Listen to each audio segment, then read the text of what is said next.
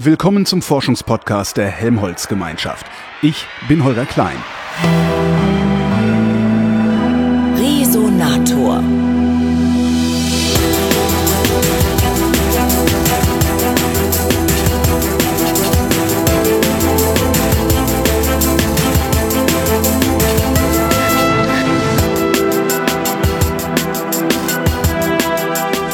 Gegenüber sitzt Michael Fritz, der ist Vorstand der Stiftung Haus der kleinen Forscher. Hallo, Herr Fritz.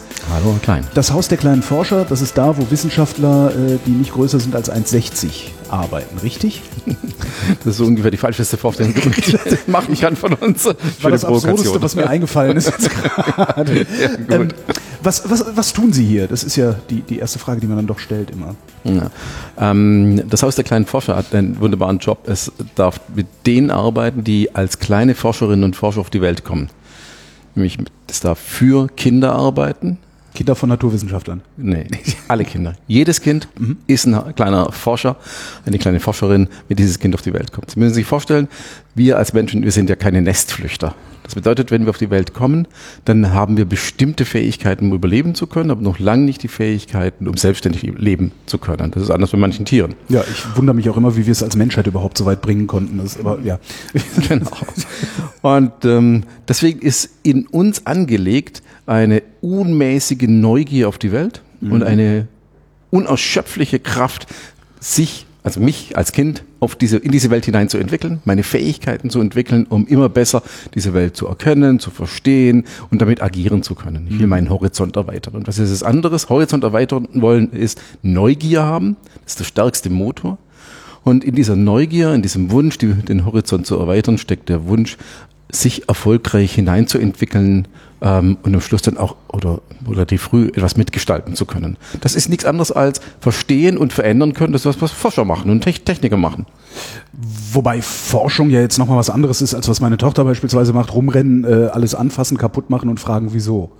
Oder? Das ist Forschen. Es gibt einen ist Teil also- Forscher, das sind die Großen, die über 1,60. Genau. Äh, die machen das etwas kopfiger, etwas Ja. theoretischer, mit einem theoretischen Unterbau, mit einer Hypothese, die sie äh, Mhm. ausformuliert haben und dann in einem strukturierten Prozess versuchen, diese Hypothese zu, zu, zu falsifizieren oder zu, zu verifizieren. Ähm, ihre Tochter, wie alt ist sie? Sechs. Sechs, okay. Die hat ja auch ihre Hypothesen. Äh, zum Beispiel, wenn ich dem Papa das eine ein- oder andere Wort sage, wenn ich den so und so anspreche, dann reagiert er meistens so. Also der, sie weiß genau ihren roten Knopf. Den hat sie über Versuch und Irrtum festgestellt. Und ähm, wenn sie dann feststellt, oh, der Papa hat jetzt gemerkt, dass ich ihn immer auf diese eine oder andere Art manipuliere, dann muss sie erproben, auf welchen anderen Weg kann ich jetzt den Papa manipulieren, denn ich habe das Ziel, ähm, Eis zu bekommen oder äh, die Hausaufgaben nicht machen zu müssen oder was weiß ich immer, einen, einen roten Pulli anziehen zu dürfen, auch wenn der Papa sagt, das ist viel zu heiß heute. Äh, also muss ich ihn so steuern, dass er agiert, wie ich will. Und das mache ich, indem ich ausprobiere, ja, wie ich seine Reaktionen so steuere, dass sie meinen Zielen dienen. Das ist hypothesengeneriertes Arbeiten. Könnte man das als vorwissenschaftliches äh, äh, Arbeiten bezeichnen? Klar, kann man das, wenn man das Also- unbedingt will. Aber da irritiert vielleicht Sie mit Ihrer Denke aus der Forschungswelt der Ja. Begriff des Forschens. Ja.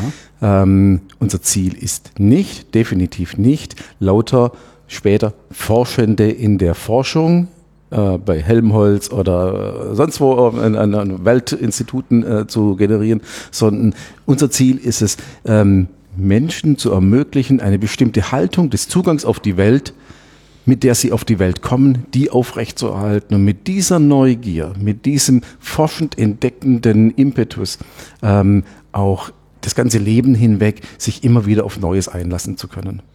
Jetzt hole ich ein kleines bisschen aus. Nur zu, wir haben Zeit. Gut. ähm, wenn, wenn, wenn wir uns die Welt anschauen, wie sie ist, dann ist sie eine, die ständig anders ist, als sie ist. Also die Welt zeichnet sich dadurch aus, dass sie sich ständig verändert. Ja. Das hat sie schon immer getan, das wird sie immer tun. Und meinen Erwartungen nicht entspricht. doof. genau.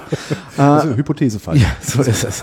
ähm, viele Leute sagen, das, was äh, unsere Welt 2016, 2020, 2050 von der Welt um 1500 oder um 1900 entsche- unterscheidet, ist nicht, dass sie sich verändert, sondern das Tempo, in der sie sich verändert, die Welt, und die Intensität, in der sie sich verändert.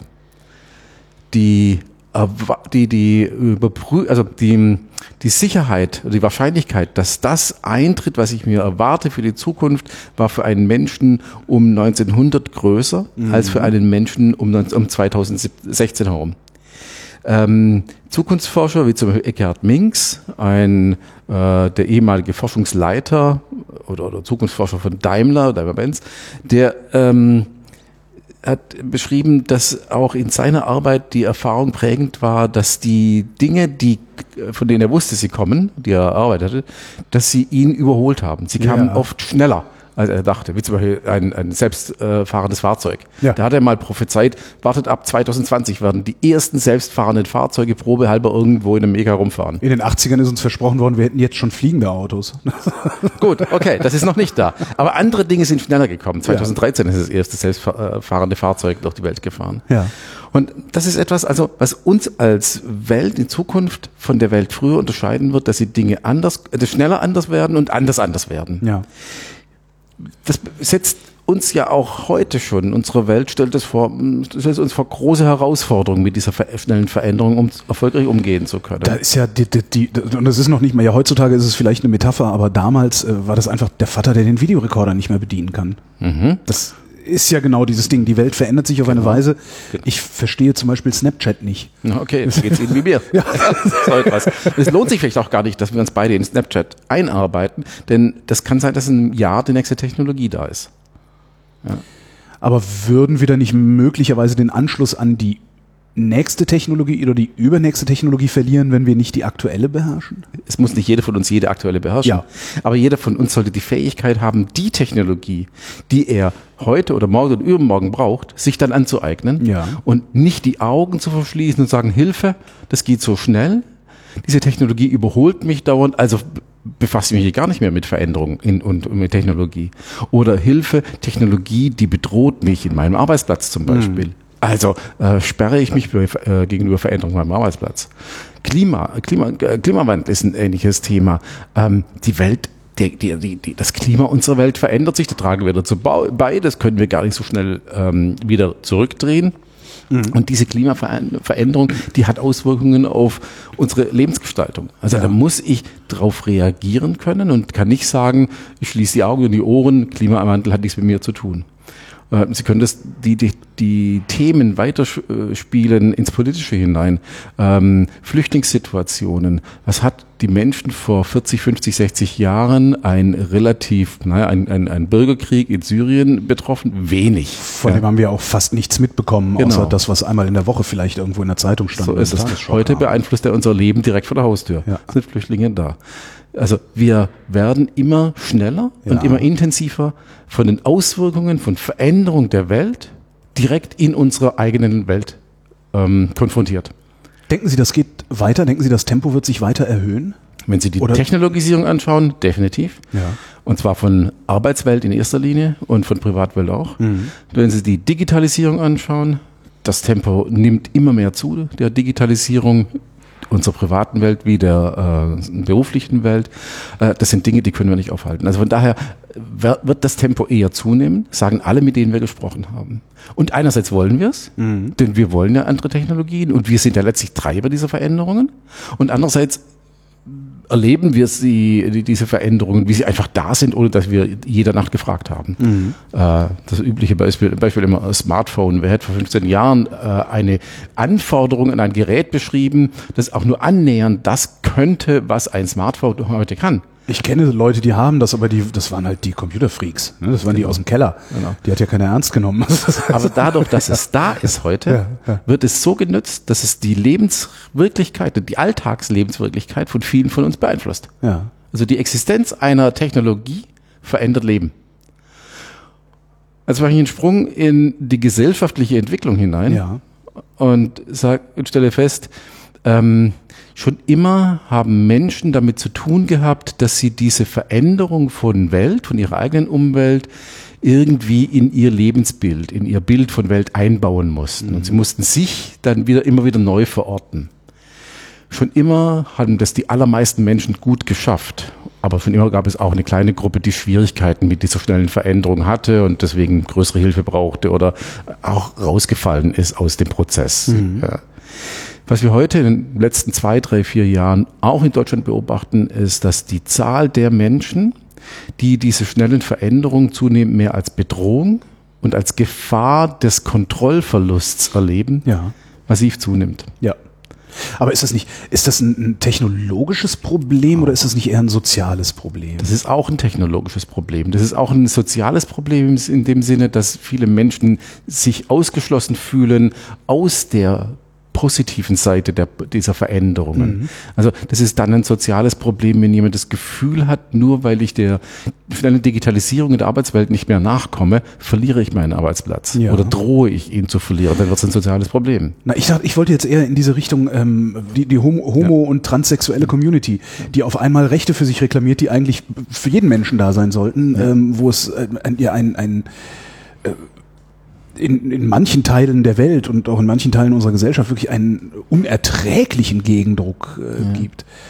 Ist das auch das, was Sie meinen? Oder ist es tatsächlich eher das Handfeste, äh, ich habe hier eine Technologie, ich habe hier ein, eine Gerätschaft, die die Veränderung treibt? Oder ist das gar nicht unabhängig Das voneinander? ist nicht unabhängig voneinander. Also zum einen gibt es einen direkten Bezug zueinander, eine ähm, Informationswelt, in der wir heute leben, in der Kommunikation sehr, sehr schnell stattfindet, befördert, dass jede Teilgruppe unserer Gesellschaft, jede Nische plötzlich äh, allen bekannt ist. Und jeder Ja. muss sich mit jeder Nische auseinandersetzen. Ja. Das musste ich früher nicht, wenn ich nur meine Welt oder Zeit oder Süddeutsche gelesen habe und die war recht konservativ, da wusste ich, meine Welt ist eckig oder rund und da bleibt sie auch. Und die wird nicht plötzlich jetzt dreidimensional oder gar vielfarbig wie ein Regenbogen. Ja, Das konnte ich ausblenden. Heute ist es nicht mehr möglich auszublenden. Nee. Ich werde ständig mit allem konfrontiert. Ich muss ständig alles verarbeiten und ich muss mich, und das ist für mich der Punkt, ich muss mich ständig in dieser in diesem sich ständig verändernden Bild, das ich von Welt habe, muss ich mich dann wieder neu verorten. Ich muss meinen Platz drin finden. Ich muss immer das Gefühl haben von, ja, dazu, zu dieser Welt gehöre ich. In dieser Welt habe ich die Möglichkeit, Erfolg zu haben, wie auch immer Erfolg aussieht. Ja, das kann ein beruflicher Erfolg sein, das kann ein sozialer Erfolg sein, das kann ein, ein hobbymäßiger Erfolg sein. Aber ich muss das Gefühl haben, ja, ich kann es beherrschen. Ich habe noch irgendwas unter Kontrolle, Ja, genau. wenn ich sowieso schon nichts unter Genau. Kontrolle habe. Genau. Und dieser Kontrollverlust oder dieser Wunsch nach Kontrolle ist einer, der uns Menschen ursächlich, also ur, ur, ursprünglich ausmacht, den, den wir alle brauchen. Menschen, die keine Kontrolle haben, erleben oder eine Einschränkung ihrer Kontrolle Kontrolle haben, erleben massiv Stress, erleben Gefährdung, also empfinden Gefährdung und zwar Gefährdung wirklich an Leib und Leben, im eigenen Selbst. Und dann gibt es zwei Möglichkeiten, mit dieser Gefährdung umzugehen oder mit diesem Gefühl von Kontrollverlust und Gefährdetsein umzugehen. Entweder ich kann Augen, Ohren und sonstiges zumachen und mich abwenden. Kann ich aber nicht. Also Sie sagten ja gerade selbst, ich bin ja Genau. durch Dauer, Dauer konfrontiert, ich kann mich ja gar nicht mehr abwenden. Ja, genau. Ja gut, klar, kann's ich kann mir jetzt irgendwie eine Datsche irgendwo im, im Genau. tiefsten Brandenburg holen, Ja, äh, den Fernseher rauswerfen und Genau. sowas. Aber irgendwann muss ich auch in den ja, Supermarkt. genau. Oder ich kann dann anfangen, aggressiv zu werden. Ja. Und diese Aggression nach außen zu wenden und sagen, ich muss eine Mauer aufbauen gegen diese Welt. Ja. Ich muss diese Bedrohung, die da auf mich zukommen könnte, an den Grenzen zu, zurückweisen. Jetzt hören Sie schon in meiner Wortwahl, wo ich hin will. Ja. Ich, Michael Fritz, empfinde Pegida, ich empfinde AfD, ich empfinde unsere Reaktion, die Reaktion vieler Menschen in Deutschland auf die Flüchtlingsströme Ja. als eine Reaktion oder ein, ein, Zeichen von Überforderung. Absolut. Ja. Von Überforderung von einer Gruppe von Menschen, die möglicherweise sowieso schon das Gefühl haben, dass die Welt eher bedrohlicher geworden ist, dass die Welt eher an ihnen vorbeizieht, dass die Welt ihnen nicht den Raum lässt, den sie brauchten, den, den Schonraum, den Schutzraum, ähm, den, den Erfolgsraum, den wir alle haben wollen. Wir alle wollen. Ja. Aber was übersehen diese Leute? Weil der Witz an der Welt, die wir haben, ist ja, dass die Anzahl der Möglichkeiten, die ich habe, meine Welt unter Kontrolle zu nehmen, äh, gefühlt exponentiell gewachsen ist in den letzten 20 Jahren. Warum tun die das nicht? Warum? Also die bauen ja noch nicht mal nur eine Mauer um sich herum, sondern die äh, kämpfen ja aktiv. Also es ist ja im Grunde ein, ein, ein, ein Kampf, das andere oder die, die, die, die, die Modernisierung im Grunde äh, zurückzudrängen. Welchen Auch wenn es naiv klingt, aber Ja. vielleicht haben diese Menschen zu wenig gelernt im Sinne von positiver Erfahrung gemacht, Ja. Dass dieses, was sie als Bedrohung, als Fremdes wahrnehmen, dass dieses Fremde auch immer eine Chance enthält. Vielleicht haben sie zu häufig erlebt in ihrem Leben, dass das Fremde dann tatsächlich sich irgendwie negativ ausgewirkt hat. Und ähm, wer jahrelang immer wieder erfährt, dass eine bestimmte Aktion der Umwelt zu einer bestimmten Reaktion bei sich selbst führt, eine bestimmte Reaktion, die man selber macht, zu einer bestimmten Reaktion der Umwelt führt, mhm. der lernt da, der entwickelt eine Lernspur und handelt dann in dieser Lernspur. Ich träume von einer Welt, zu der wir als Haus der kleinen Forscher beitragen können, in der mehr Menschen als heute frühzeitig vielfältige Erfahrungen des Könnens machen. Die Erfahrung machen, dass es ihnen gelungen ist, mit dem, was ständig auf uns zukommt und auf sie zugekommen ist, irgendwie erfolgreich umgehen zu können. Mhm. Dass sie die Erfahrung machen, Neues, klar, muss man mal vorsichtig angucken, aber man kann es angucken. Mhm. Ähm, muss man mal irgendwie damit in Kontakt kommen und agieren, interagieren, aber man weiß auch, wie man interagiert. Und muss man sich die Chancen, muss man gucken, welche Chancen man darin hat, um dort auch Erfolgserlebnisse zu haben, weil man schon häufig die Erfahrung gemacht hat, dass es neue einem Erfolgserlebnisse ermöglicht. Wer häufig erlebt, dass er im Umgang mit Neuem Erfolg hat, scheut den Umgang mit dem Neuen nicht. Reizt, lohnt, also sucht vielleicht sogar den Umgang mit dem Neuen, ja. aber mindestens erscheut den Umgang mit dem Neuen nicht. Wie bekommen wir denn, also ich, ich zäum das Pferd jetzt mal von hinten auf, also Kindern sowas beizubiegen, daran arbeiten sie. Äh, wie biegen wir das denn den Großen bei, die das Forschen aufgehört haben oder das Forschen verlernt haben? Ich weiß, es ist nicht Ihr Job, aber Sie haben garantiert Ach, darüber nachgedacht. Ich habe meine Antwort gesehen, nicht mein Job. genau. Jetzt könnten Sie fragen, was tun Sie, lieber Herr Fritz, als Vorsitzender, als Vorstand der Stiftung Haus der kleinen Forscher mit Ihren gut 100 Mitarbeitern hier im Haus. Ja, wie sorgen Sie dafür, dass diese erwachsenen Menschen immer wieder auch die Lust haben, die sich verändernde, sich stetig veränderte Stiftung Haus der kleinen Forscher auch immer weiter als ihren Wunscharbeitsort zu erleben? Ja, Kommt das nicht automatisch aus dem Job oder aus der Mission der Stiftung heraus? Ja, man könnte ja auch sagen, ständig muss sich die Stiftung anpassen, die muss sich ständig weiterentwickeln. Mhm. Ja, das überfordert mich, das überlastet mich. Ich möchte einfach mal mein Ding von gestern, heute fertig führen und morgen äh, dasselbe nochmal machen. Könnte man ja wollen. Ja. ja. es gibt Menschen, die so mh, mm, orientiert sind, dass sie mehr oder weniger immer wieder dieselbe Umgebung, dieselben Aufgaben, äh, dieselben Prozesse brauchen. Gewissheitsorientierte Menschen. Ja. ja.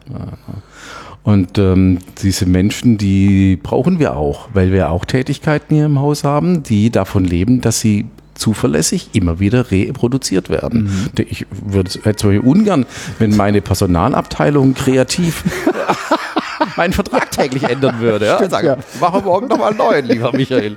Oder wenn unsere Finanzabteilung mit den vielen Geldern, die wir aus der öffentlichen Hand bekommen, kreativ umgehen würde. Mhm. Dann möchte ich, dass sie so umgeht, umgeht, dass dann die Prüfung durchs Bildung, Bundesbildungsministerium zu einer sauberen und transparenten äh, Buchführung, also dass das die bestätigen kann.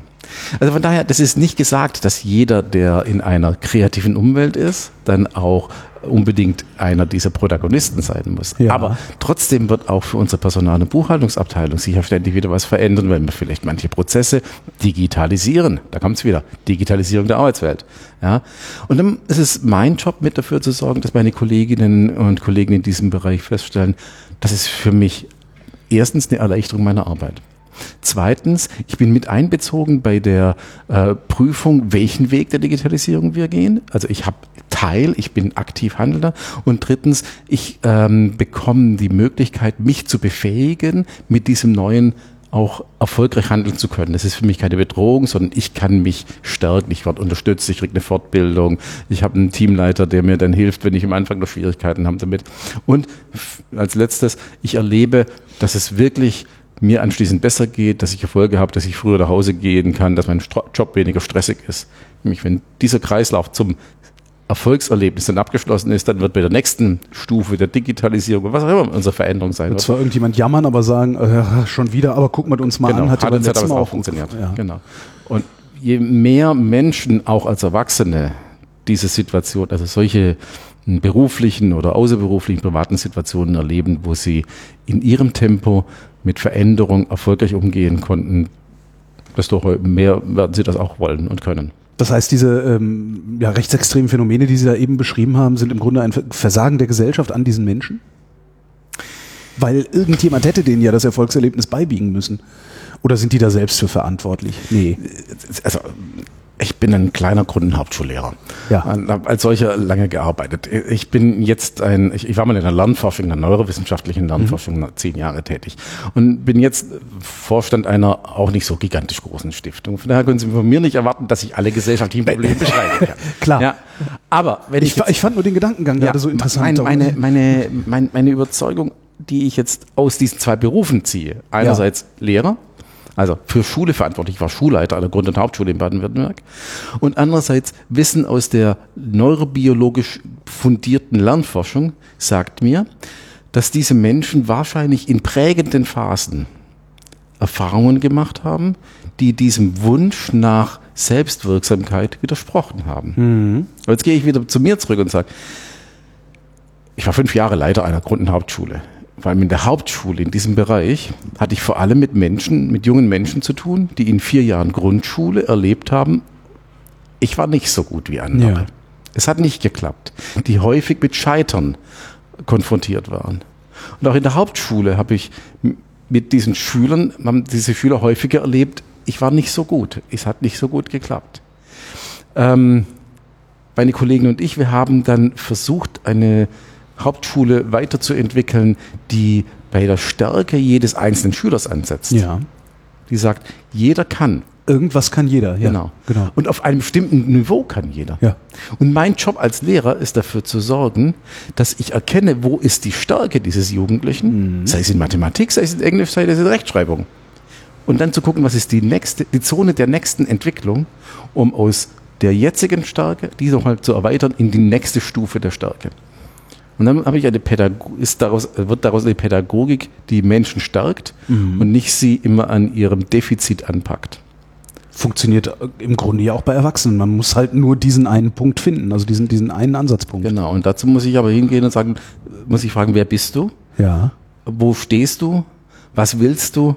Was brauchst du von mir, damit du dein Ziel erreichen kannst? Das ist, eine bestimmte, das ist ein bestimmtes Menschenbild, das dahinter ja. steckt ein bestimmtes Lernverständnis und damit ein bestimmtes Selbstverständnis von mir als Pädagogen. Und das Menschenbild, das dahinter steckt, ist ein sehr konstruktives, ein sehr positives. Das sagt, jeder Mensch ist auf der Welt, um sich erfolgreich zu entwickeln. Das sind zwei Aspekte. Das ist mhm. immer der Entwicklungsaspekt Menschen wollen sich immer entwickeln. Der Mensch ist dazu angelegt, sich zu entwickeln. Der kann, kann der überhaupt anders? Also, weil, weil wollen klingt ja so, als hätte ich mir das ausgesucht, aber ich. Er kann nicht, nicht äh, sich. Er kann sich nicht, nicht, genau, nicht entwickeln. Nicht, genau, man ja. kann sich nicht, nicht entwickeln. Ja. Man kann nicht stehen bleiben. Man verändert sich ständig. Ja. Das Gehirn verändert sich ständig. Das Gehirn ist ein sich ständig veränderndes Organ. Im Moment, wo es aufhört, sich zu verändern, ist es tot. Und mhm. dann verändert sich es anders, nämlich durch Setzungsprozesse. Ja, genau. Das, also, das ist das äh, Entwickeln und das ist auch das Erfolgreiche. Wir als Menschen sind auf der Welt, um uns in die Stärke, in das Können hineinzuentwickeln. Das hatte ich vorhin beschrieben bei den Kindern. Kinder, die sind auf der Welt, um sich erfolgreich zu entwickeln. Kein Kind, kein Schüler kommt morgens in die Schule mit dem festen Vorsatz, heute möchte ich mal so richtig auf die Schnauze fallen. Ja. Wenn er das täte, dann wäre von vorher viel, viel schief gegangen. Ja. Jedes Kind geht morgens in die Kita und sagt, ach, ich möchte erleben, dass ich kann. Ja. Übrigens bin ich auch Überzeugung, jede Erzieherin, jede Lehrkraft geht morgens in den Unterricht und sagt, ich möchte Erfolg haben. Das heißt, die Frustration kommt erst im Tagesverlauf? Die Frustration kommt immer dann, wenn meine Fähigkeit und meine Umgebung nicht die optimale Passung haben. Oder meine Fähigkeit und die Anforderungen, die die Umgebung mir schafft, nicht die optimale Passung haben. Dann habe ich wieder zwei Wege. Dann habe ich die Wege, entweder ich steigere meine Fähigkeit, damit sie der mir scheinbar mich überfordernden äh, Anforderungen dann doch gerecht wird. Mhm. Ja. Oder ich stelle fest, ich kann nicht und dann ist eher eine Frustration, dann gehe ich zurück. Ja, aber wir Menschen sind eigentlich angelegt, eher nach vorne zu gehen. Mhm. Also das ist ein Menschenbild. Ich bin dazu da, um mich erfolgreich zu entwickeln. Das, wenn ich das auch meinem erwachsenen Mitarbeiter zugestehe, dann sage ich nicht, du bist zu doof, sondern du willst ja auch mit zum Erfolg hier beitragen. Gucken wir, wo ist der Platz, an dem du entsprechend deiner Fähigkeiten ja. das Maximum an Erfolg beitragen kannst und, und fragen uns, wie muss dann die Umgebung aussehen, die Arbeitsumgebung, also da meine ich jetzt nicht unbedingt den Platz, sondern mhm. eher die Aufgaben, die mit, die, die, die, die Kollegen, ähm, die Führung, äh, die Fortbildung, damit du diesen Erfolg auch beitragen kannst. Das Problem dabei ist natürlich, dass man da jeden einzelnen Menschen separat, also individuell ansprechen muss. Das äh, das ist in so einer vergleichsweise kleinen Einheit wie, wie, wie einer Stiftung mit 100 Mitarbeitern, kann ich mir das noch ganz gut vorstellen. Aber äh, das dann als Lehrer in einer Klasse mit 30. Äh, 100 ist mehr als 30. Ja, aber sie haben eine bessere Hierarchie. Ja. ähm, wenn ich wenn ich so in, in Schulklassen gucke, also das, im schlimmsten Fall habe ich da 30 renitente Schüler sitzen. Ähm, und w wann ist ein Schüler renitent? Erwischt. Ähm, na, zunächst mal, wenn er nicht gehorcht, oder? Das ist ja, das mhm. ist so ein, so ein Menschenbild, das, das ich wahrscheinlich irgendwo aus dem letzten Jahrtausend mitgebracht habe. Okay. Ähm, Gut. Wann gehorchen Sie? Wem? Wenn ich einsehe, ja, wenn ich den Sinn äh, im Gehorsam erkenne. Genau. Stimmt. Sinnhaftigkeit. Steht auf, wenn ich euch begrüße, äh, ist nicht unbedingt eine sinnhafte ja, aber wenn ich äh, bei der Veranstaltung mit unserem Bundespräsidenten bin ähm, und äh, mir ein Moderator mich auffordert, aufzustehen, wenn der Bundespräsident den Saal betritt, weil ich damit meinen Respekt vor dem mhm. deutschen Volke zolle, dann habe ich es verstanden, warum ich bei ihm als einzigem Menschen aufstehe, wenn er reinkommt in eine Veranstaltung. Ja. Bei Frau Merkel mache ich das nicht, weil es da auch nicht diese Repräsentanz hat. Sie haben auch noch nie vor Gericht gestanden. Okay, doch. Ja, vergessen. Also Herr Gauck und der Richter. Ich finde, was, was Sie eben sagen, dieses Pegida-Phänomen. Ja. Ähm, wir müssten ja diese Menschen irgendwie erreichen. Wir müssten die irgendwie ansprechen und ihnen ja im Grunde die Neugier, von der Sie eingangs ja. gesprochen haben, ja. wiedergeben. Genau, genau. Die Neugier auf das, was da kommt. Ja. Und dieses Urvertrauen. Also ich, ich würde mir wünschen, diese Menschen würden in sich irgendwo die, den, ein, einen Rest eines Urvertrauens haben darin, dass sie sagen, das Neue, das da kommt, das wird schon irgendwie gut sein für mich. Damit werde ich, werde ich zurechtkommen. Jetzt ist es, je älter Menschen sind, desto, desto je häufiger sie die Erfahrung gemacht haben, dass sie eben nicht vertrauen konnten auf den mhm. Erfolg, desto schwieriger ist es, diese Lernspur zurückzudrehen oder eine andere Lernspur drüber zu schreiben. Darum setzen wir als Haus der kleinen Pfaffer so früh als möglich an und gehen in die ersten Bildungseinrichtungen, in Kita, Hort und Grundschule, mhm. um dort die eh vorhandene Bereitschaft, sich auf Neues einzulassen, eine gewisse naive Bereitschaft, sich auf Neues einzulassen, zu stärken und ein Stück weit auch mit, mit nicht nur mit Erfahrungen, sondern auch mit Methoden, mit Wegen zu unterfüttern, damit auf diesem hohen Plateau der Erfahrung, ich kann mit Neuem umgehen, dann auch künftige, später stattfindende Konfrontationen mit neuem positiv verlaufen. Hm. Gibt es irgendeinen Zeitpunkt in der Entwicklung eines Menschen, wo es möglicherweise zu spät ist, ihm das, ich sag mal, spielerisch beizubringen? Es, es ist nie zu spät. Mhm. Wir Menschen sind lernfähig von der Wiege bis zum zur Ware. Ähm, deswegen gibt es immer die Möglichkeit, das hm, nein, beizubringen nicht. Beibringen kann man es gar nicht. Man muss es nur, man muss es nur selber erleben. Aber die Gesellschaft oder bestimmte äh, Teile dieser Gesellschaft haben die Möglichkeit, Rahmenbedingungen zu schaffen, Situationen zu arrangieren, in denen diese auch erwachsenen Menschen dann wieder erleben, ich kann. Und wenn sie dann noch diesen Menschen unterstützen, ihr eigenes Tun auch zu reflektieren, ja um dann wieder rational bestimmte Ziele sich zu setzen äh, und sich klar zu machen, was kann ich dazu beitragen, dann bestehen Chancen, da was zu verändern. Jetzt gehen Sie, Sie gehen an die Jüngsten ran. Ähm, ja. Ich weiß aus, aus einer anderen äh, Veranstaltung, ähm, da ging es um äh, Tabakwerbung, mhm. äh, die sich auch idealerweise an diejenigen richtet, die äh, so jung sind, äh, dass sie sich nicht mehr daran erinnern können, wie ein Leben ohne Rauchen aussieht, damit sie mhm. hinterher besser beim Rauchen bleiben. Mhm. Ähm, würde das, was Sie da machen, auch genau, genauso gut funktionieren, wenn die in der Pubertät sind oder ist das Absicht vor der Pubertät ranzugehen? Es ist schon Absicht vor der Pubertät ranzugehen, weil es geht ja um Haltungen und Einstellungen bestimmten Themenfeldern gegenüber ja. und ein, ein wenig damit auch und seine Auswirkungen auch Berufen gegenüber. Haltungen und Einstellungen oder Selbstbilder mhm. entstehen sehr früh und ähm, lassen sich später weniger leicht verändern. Jetzt mache ich es konkret. Die Grundsatzentscheidung, ob ich als 14, 16, 18-Jähriger dann in meiner beruflichen Orientierung auf ein naturwissenschaftliches, technisches Feld, ein soziales, ein kreatives äh, gehe. Dieses Gefühl, ich bin eher der und der Typ, der sich für ja. das und das interessiert, ähm, fällt viel, diese Grundsatzentscheidung fällt, fällt viel früher. Sie können mit 14 beim Girls Day, Gruß an die Kollegen von dort, können Sie das, was eh schon da ist, noch stärken. Mhm. Aber Sie können etwas, was nicht da ist, nicht neu legen. Und wir leben in einer Gesellschaft, die explizite und vor allem implizite Botschaften an das drei- oder fünf- oder siebenjährige setzt, wie zum Beispiel, äh, Technik ist auch nichts für Mädchen. Ja. Ja? Wobei eine genetische Disposition für oder gegen Technik oder Naturwissenschaft Hat noch keiner gefunden. ne? Genau, Also, hat ja. noch keiner gefunden. Wer weiß, vielleicht gibt es ja doch, aber es hat man zumindest noch, noch nicht gefunden. Ich, grundsätzlich würde ich auch sagen, gibt's nicht. Aber ja.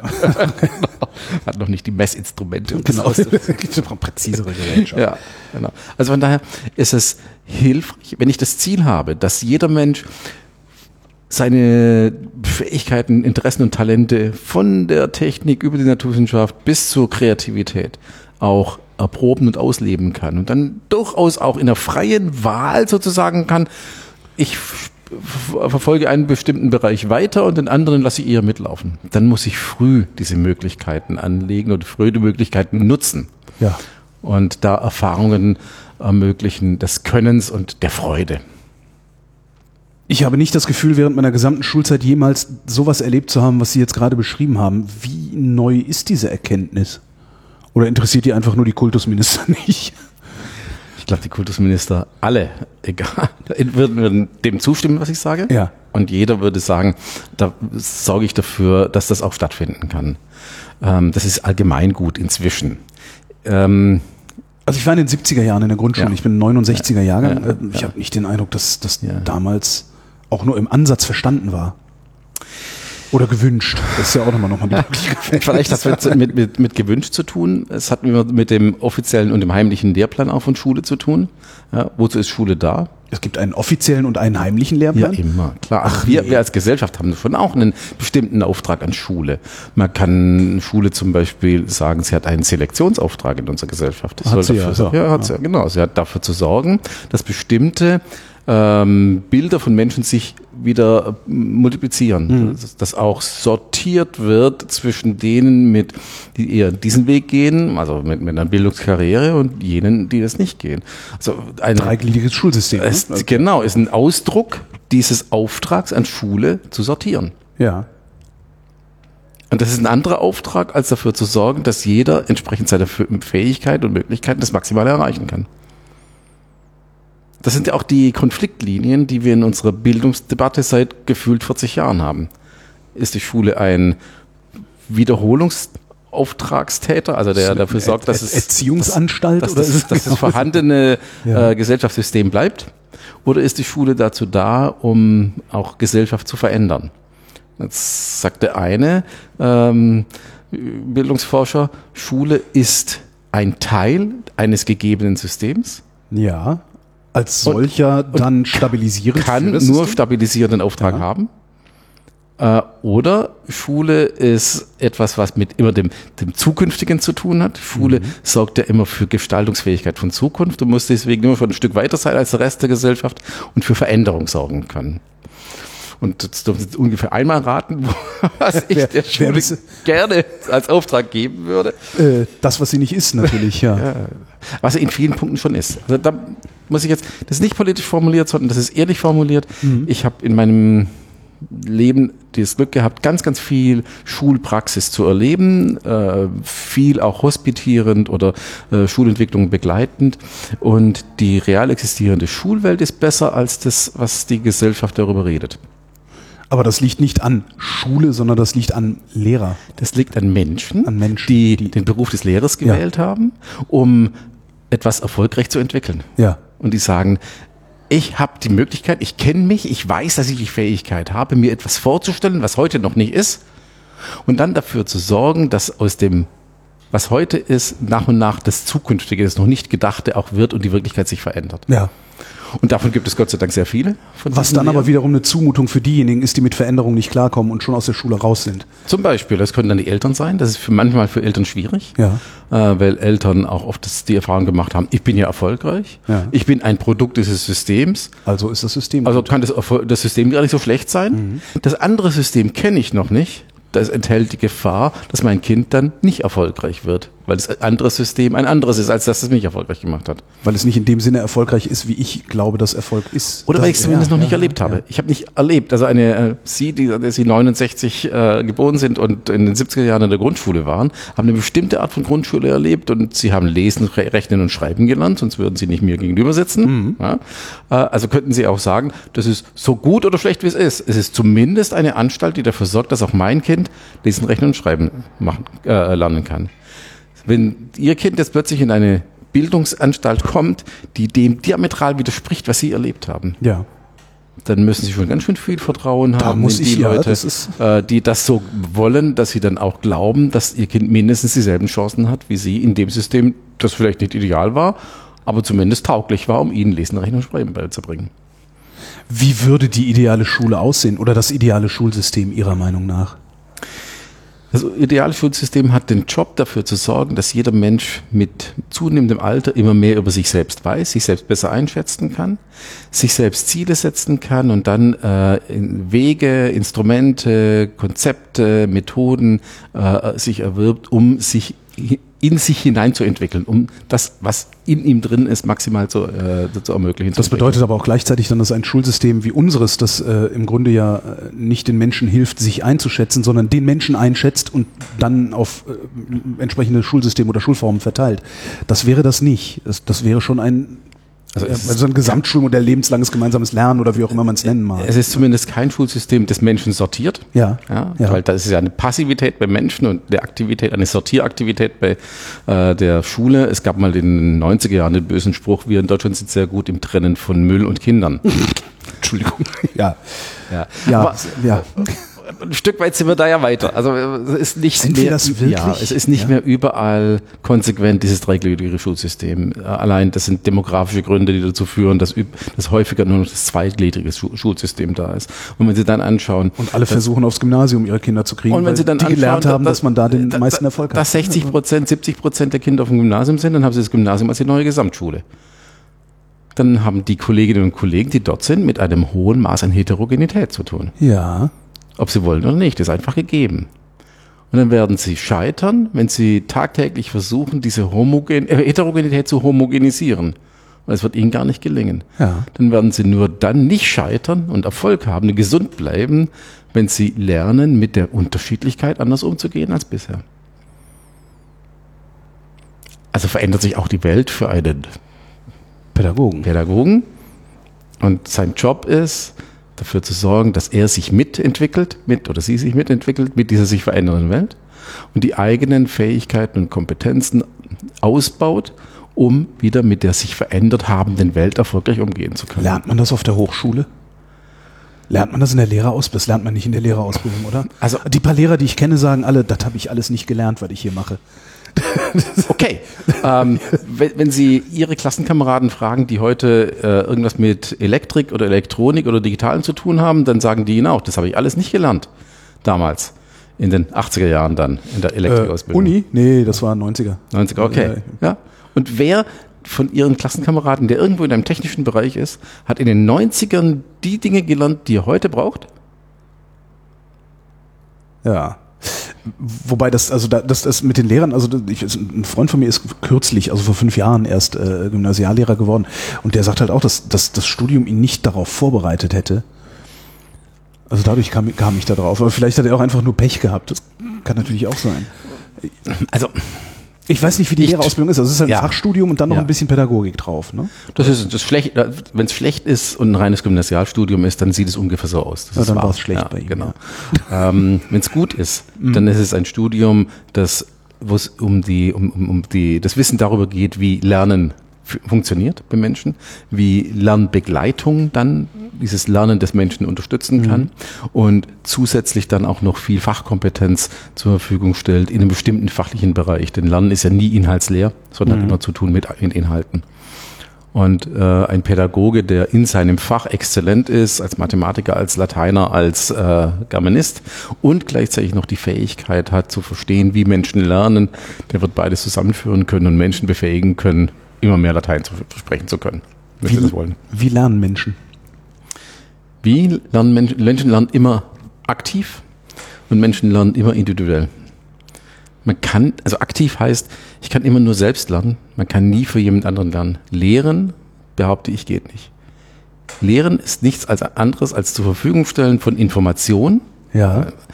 die dann der Lernende wieder für sich einordnen muss in sein Vorwissen, mit Sinn oder Unsinn be Ja, belegen ja. muss und dann wieder verwenden, anwenden muss, um es zu einem eigenen zu machen. Mhm. Lernen ist das Aneignen von Fremden. Also ist Lernen immer ein aktiver Prozess. Mhm. Und der funktioniert nur in jedem Kopf. Oder er funktioniert nicht. Also ich kann nur für mich lernen, so wie ich nur für mich Durst stillen kann. Ja. Sie können als mein Lehrer nicht meinen Durst stillen. Da können Sie trinken, so viel Sie wollen. Ich bleibe durstig. Ja. Nur wenn ich selbst trinke. Ja. Ich Weil überlege nur gerade, was macht dann einen guten Lehrer aus? Was, was, was hat die Lehrer ausgemacht, die gut waren bei mir? Die haben Sie zu denken gebracht, hoffentlich. Ja. Ja. Vielleicht haben die ihnen auch Widerstand geboten und gesagt, so nicht, mein Junge. Ja? Und sie hatten dann die Möglichkeit, sich zu reiben Ja. und im Gegenüber dann ihre eigene Position zu entwickeln. Aber was sie auf jeden Fall, behaupte ich jetzt, hoffe ich für sie, gemacht haben, sie haben sie als Menschen wahrgenommen, als Individuum wahrgenommen und haben sie eine Auseinandersetzung mit der Sache tatsächlich, gemacht. äh, Das ist tatsächlich so, dass die, die Lehrer, die ich jetzt in der Rückschau als gut betrachten oder gut bezeichnen würde, das waren tatsächlich die, die äh, sich mit uns einzeln auseinandergesetzt haben, ja. Genau, genau. Also das Gegenteil von Frontalunterricht, wie uns, ja. Auch ein guter Frontalunterricht kann mich als Lernenden anregen, etwas zu tun, etwas zu verändern, mein Wissen aufzubauen, eine Fähigkeit weiterzuentwickeln. Aber wenn es immer und nur Frontalunterricht ist und dann dieser, das, was mir angeboten wird, nichts mit mir oder sehr wenig mit mir zu tun hat und ich nicht die Chance habe, dass mich dem, was mir angeboten wird, anzueignen, ist zu verarbeiten, ist zu meinem eigenen zu machen, dann nützt der ganze Frontalunterricht nichts. Also Sie können ich kann den besten Chinesischlehrer, den man sich nur vorstellen kann, in einem wunderbaren äh, Frontalunterricht einer bestimmten chinesischen Grammatikregel zuhören und kann massiv davon profitieren, wenn ich schon gut Chinesisch kann und dieses Einzelthema einer bestimmten grammatikalischen Regel für mich von Bedeutung ist. Ja. Derselbe Lehrer würde mir, Michael Fritz, überhaupt nichts bringen, weil Chinesisch ist für mich wie Bahnhof. Da verstehe ich nur Bahnhof. Ja. Und ich kann mit seinem Angebot nichts anfangen. Also nicht der Frontalunterricht an sich ist das Problem, sondern die Passung zu mir als Lernendem. Und wenn es für mich passt, dann kann Frontalunterricht genau das Richtige sein. Ich würde es nicht nur machen. Ich würde einen Input geben für eine bestimmte Zeit, für eine bestimmte Menge und dann sagen, so, jetzt brauche ich aber Zeit, um das für mich zu verarbeiten, Ja. was daraus zu machen. Der Mensch lernt individuell, sagten Sie. Und wie noch? Und aktiv. Und aktiv, genau. Lernen ist immer ein aktives Tun. Lernen ist nie passiv. Selbst wenn ich für mich hier vor dem Fenster sitze, rausschaue und etwas durchdenke, zum Beispiel, Ja. äh, denke ich sehr viel, muss ich sehr viel nachdenken über die Zukunft der Stiftung, über ihre Strategien, über ihre Aufgaben in Zukunft und über ihre Finanzierung. Dann gönne ich mir, kann ich mir zur Zeit, in der Sommerzeit Momente gönnen, wo ich darüber auch nachdenken kann. Dann ist es trotzdem etwas Aktives, auch wenn ich nach außen hin im Moment passiv wirke. Aber ich nehme was vor, ich durchdenke das in allen Richtungen und meistens habe ich dann Stift und Papier in der Hand und zeichne dazu oder mache mir Notizen. Das ist was Aktives. Ähm, je jünger Menschen sind, desto wichtiger ist dieses dreidimensionale, das Handeln, handelnde Lernen, der aktive Umgang mit den Dingen an sich. Das erleben Sie bei Ihrer sechsjährigen Tochter. Sie hat ständig etwas zu tun. Ja. Ja, sie macht ständig etwas, weil dieses Machen ja auch in ihr etwas macht. Nur das konkrete Tun hinterlässt Spuren im, im Gehirn. Ähm, je mehr Lernkanäle wir nutzen, je multimodaler wir arbeiten, hören, sehen, greifen, manipulieren, äh, schmecken, riechen, fühlen, desto mehr Hirnareale sind aktiv bei diesem Lernprozess und desto dichter ist das Netz, das über dieses Wissen, die Fähigkeit, die Erfahrung abgespeichert wird im Gehirn und desto nachhaltiger ist dieses Wissen. Je weniger Lernkanäle ich nutze, desto weniger Hirnareale sind aktiv, desto weniger vernetzt ist dieses Wissen und desto flüchtiger ist es. Also das Lernen, je jünger Kinder sind, umso wichtiger, dass es mehrkanalig ist und aktiv äh, im konkreten Umgang mit Dingen. Was Sie jetzt als Stiftung machen, ist ja, Sie bringen nicht äh, Kindern bei, wie man forscht oder wie man lernt, sondern Sie bringen den Lehrenden bei, den Kindern beizubringen, wie man forscht und wie man lernt. Was ist der Trick? Sehr gut. Das steht ja auf Ihrer Webseite. Gut auswendig gelernt. Und Ihre Frage war jetzt nochmal? Was ist der Trick? Der Trick, um an die Erwachsenen ranzukommen? Bringen Sie mir bei äh, meiner Tochter und meinem Sohn, das sind nicht meine Kinder, habe ich nicht selber gezeugt, ähm, bringen Sie mir bei, diesen Kindern äh, das Forschen beizubringen oder die, die Kinder als am, am Forschen zu halten. So muss man es ja eigentlich. Kann ich Ihnen doch gar nicht beibringen, wenn Sie ich bei dem bleibe, was ich vorhin gesagt habe. Was das Einzige, was ich tun kann, ist, ich kann eine, eine Situation gestalten und Sie einladen, die zu nutzen, in der Sie selbst sich als forschend Entdeckender im Umgang mit Wasser, mit Bechern, mit Gläsern, mit äh, Pipetten oder sonst was erleben. Mhm. Und anschließend kann ich mit Ihnen als Erwachsenen darüber reflektieren, was haben Sie jetzt gerade erlebt? Was haben Sie getan? Warum haben Sie so gehandelt? Wie ging es Ihnen dabei? Und wie fühlen Sie sich jetzt? Was, was für ein Erlebnis haben Sie gemacht? Also ich kann es mit Ihnen abstrahieren. Ja. Und dann kann ich im dritten Schritt mit Ihnen rangehen und sagen, okay, und jetzt versetzen wir uns mal in Ihr Sohn oder Tochter. Ähm, was sind Situationen, Herausforderungen, die die zu einer solchen aktiven Auseinandersetzung mit einer Sache bringen? Welche Impulse brauchen die von Ihnen als Be Lernbegleiter, als Erwachsener, damit die äh, dieses Handeln dann strukturiert steuern können und woran werden ihre Kinder dann erleben, dass es toll war und Spaß gemacht hat und dass sie das dann bald wieder, haben wollen. Also von daher, ich kann es Ihnen nicht beibringen, das tun wir auch nicht. Es gibt kein bringen- Patentrezept. wir bringen es niemandem bei, sondern wir setzen, wir äh, bringen unsere Pädagogen mit, die mit uns, die sich auf uns verlassen, in Situationen, in denen sie es zunächst mal selber erleben. Selbst erleben, forschen, entdecken, Umgang mit Natur und Technik macht mir Spaß. Und das ist für uns eminent wichtig. Denn wir haben's- Moment, äh, selbst erleben im Sinne von, als ich hier eben reinkam und dieses Glas mit diesen Plastikdingern sah, äh, wo ich als erstes gesagt habe, was ist das? Ja. Und mir gesagt wurde, das ist ein Wassertornado und ich das Ding direkt eingesackt habe. Gut. Und haben Sie schon was damit gemacht? Nee, ich habe gerade keine zwei Wasserflaschen, die ich da draufschrauben kann. Gut, Also, okay. Ja. Ich will jetzt auch nicht hier rum. Nee, das wäre ja, also. Genau, sie haben exemplarisch reagiert. Da ist etwas in der Umgebung, ein Gegenstand, und dieser Gegenstand hat sie irritiert. Ja. Mhm. Er hat sie zum Fragen gebracht. Das ist der erste Einstieg ins Forschen, ist Fragen. Was ist das? Etwas wissen wollen, was ist das? Genau. Und sie haben in meiner Assistentin Mhm. wohl eine Lernpartnerin gefunden hat, die ihnen nicht auf die Finger geklopft hat und gesagt hat, Finger weg, Das gehört ist mir. nicht für dich, das ist für die Kinder. Genau. Sondern die äh, ihnen eine Information gegeben hat Ja. mit der sie dann weiterhandeln konnten. Und dann hat sie ihnen auch das Ding gegeben und hat gesagt, machen gehen Sie so und so damit um, schrauben Sie zwei Wasserflaschen drauf, füllen Und Sie dann- eine Farbe dann mit werden Wasser. Sie schon sehen, was Und dann- passiert. Hat sie hat- gesagt? Das, das ist alles, was sie gesagt hat. Eigentlich Wow. ideal, ne? Respekt. Also ich habe dann behauptet, naja, dann bildet sich so ein Wirbel und sie meinte, ja genau. Aber ja, genau. Das müssen Sie jetzt tun. Das eine war theoretisches Wissen, das andere müssen Sie machen. Nö, ich klau gleich noch eins und dann kriegen beide Kinder eins und dann sage ich hier, In Ordnung. macht mal was damit. Genau. W- Ist das, ist das, wäre das zu wenig, zu sagen, hier macht mal was damit, findet mal raus, was man damit machen kann? Das ist in der Regel für Kinder der ganz normale Anlass, etwas zu tun. Weil da etwas ist, was sie irritiert oder zum Fragen bringt oder zum Handeln bringt und sie dann damit etwas tun. Wenn wir Kinder jetzt allein lassen, dann ist häufig so, dass sie damit etwas tun, irgendwie handeln und es dann weglegen und vielleicht ein anderer Reiz stärker wird. Deswegen ist es ja auch eine bewusst didaktisch gestaltete Situation, die wir haben, in einer Bildungseinrichtung, wo eine pädagogisch qualifizierte Person in der Umgebung ist und die dann diesen Moment des Auseinandersetzens des Kindes wahrnimmt, erkennt und sagt, okay, und jetzt kann ich einen Impuls setzen, dass da mehr draus wird, als nur einmal schütteln und dann weglegen sondern dann ähm, die pädagogische Fachkraft fragt, du hast vorher gefragt, was ist das? Ja. Jetzt hast du was gemacht und kannst du mir das erklären, was es ist? Was ist da passiert? Das ist doch komisch, dass da so ein Wirbel entsteht. Und wenn ich das schüttle, funktioniert das dann auch? Das wären jetzt die Impulse, die Erwachsene setzen, damit das Kind sich intensiver mit der Sache auseinandersetzt.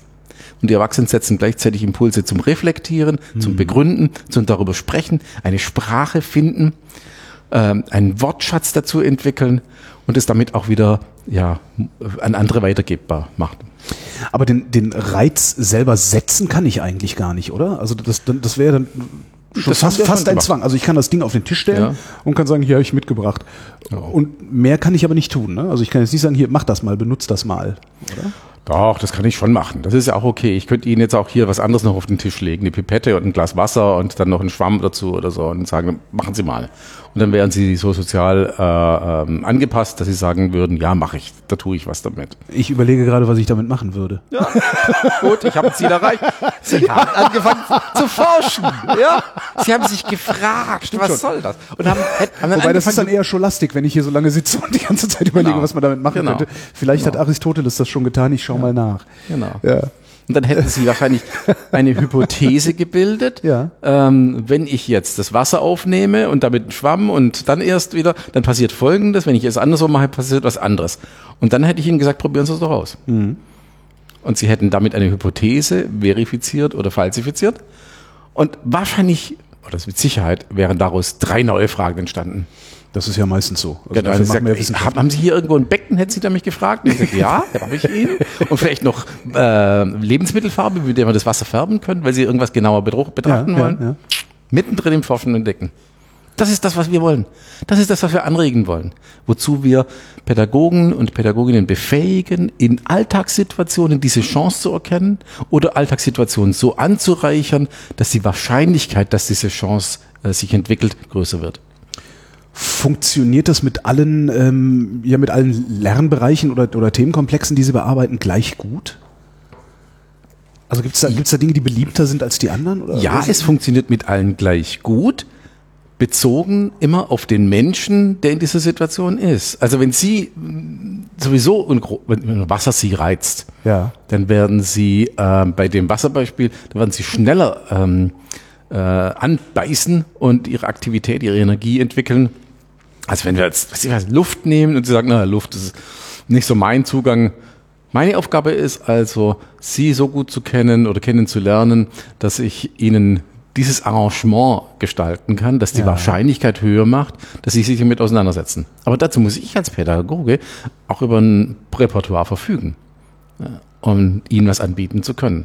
Wenn ich dann nur einen Weg habe, Nur Wasser? nur Wasser, dann kann es sein, dass ich 50 Prozent der Kinder damit aktivieren kann, aber 50 Prozent lässt das Wasser kalt. Das sind dann die renitenten Schüler, von denen ich eben gesprochen habe. Ne? Dabei sind sie gar nicht renitent, sondern ich habe nicht erkannt, was sie eigentlich. Also ein renitenter Schüler brauchen, wehrt ne? sich dagegen, dass er in einer Situation ist, die für ihn nicht geeignet ist. Ja. Das ist jetzt, spricht der Hauptschullehrer, muss ich vor die eigene Naja, ist ja schon, ist, ist, ist, ja schon, stimmt ja schon. Das Problem ist ja wahrscheinlich nur, dass der Schüler das gar nicht so weit reflektiert und erst recht nicht formuliert. Aber er oder formulieren kann. Aber er könnte es. Also- nur braucht er wieder jemanden, der ihn unterstützt, das zu formulieren zu können. Und das ist zum Beispiel äh, ist Ja. Erziehung, die Befähigung von Menschen, seine eigenen Gefühle reflektieren zu können und sich damit nicht von den Gefühlen steuern oder überschwemmen zu lassen, sondern die Gefühle selbst zu steuern. Ja. Das nennt man dann, das ist zum Beispiel drin in der Emotionsregulation. Ähm, äh, Emotionsregulation als eine zentrale Fähigkeit, die uns befähigt, im sozialen Kontext Erfolg zu haben oder nicht. Oder wenn wir es nicht haben, nicht Erfolg haben.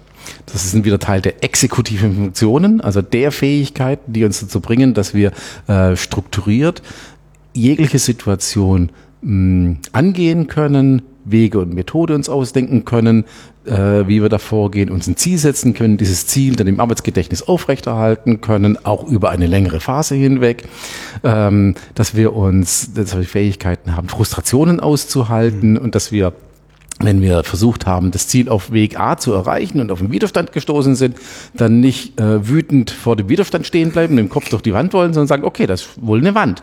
Dann muss ich A1 probieren. Ja. Und dann muss ich kognitiv flexibel von A ablassen und A1 oder B wählen, um festzustellen, ah, jetzt geht's Es plötzlich. ist eine Tür da. Ja. Genau.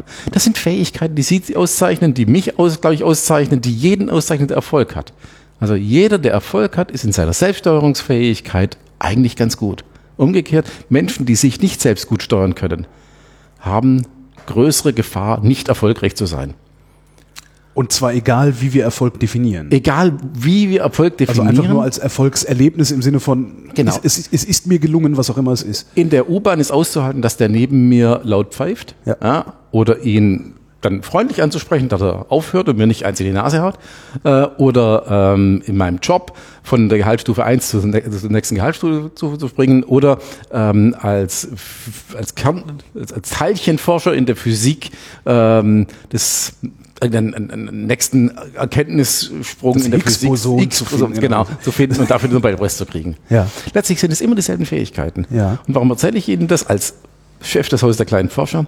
Weil ich, weil wir davon ausgehen, dass die frühe Auseinandersetzung mit Dingen, mit den Gegenständen dieser Welt genau diese Fähigkeiten äh, fördert, nämlich sich, ein, sich eine Frage zu stellen, sich ein Ziel zu setzen, dieses Ziel strukturiert anzugehen, bei Misserfolgen nicht aufzugeben und aggressiv zu reagieren, das Ding wegzuwerfen, sondern alternativ, kognitiv flexibel Alternativen zu finden und zu erleben, wow, ich habe mir ein Ziel gesetzt auf, und dank meiner Hände und, Geist, und, und, Köpf, meines Kopfes Leistung habe ich es geschafft, dieses Ziel zu erreichen. Das kann man mit dem bei Sechsjährigen im Umgang mit Dingen wunderbar trainieren, festigen. Und das ist eine Fähigkeit, wenn Sie die mit sechs erwerben, dann profitieren Sie davon auch mit 36, mit 66. Wenn Sie die allerdings mit sechs nicht erwerben, wird es mit 36 deutlich schwieriger, diese Fähigkeiten zu entwickeln. Darum ist für mich, für uns MINT-Bildung deutlich mehr als nur der, das Umgang, an, an irgendein Umgang mit Wasser oder mit Luft. Wasser und Luft sind da immer nur Mittel zum Zweck. Eigentlich geht es um Grundfähigkeiten von uns Menschen, die wir stärken wollen. Aber warum kapriziert sich die äh, Stiftung dann ausgerechnet auf, auf MINT? Was gibt es für ein dreijähriges, sechsjähriges und zehnjähriges Kind Besseres Stimmt, als über Philosophie ist. Dingen? Ja, stimmt. Philosophie und, und, Ja. und sowas ist da schwierig. Ja. Kann man auch machen. Kann man machen. In also unser Neunjähriger, unser ja. Neunjähriger denkt, der entdeckt gerade, dass es den Tod gibt und möchte darüber Genau. nachdenken. Ähm, Genau.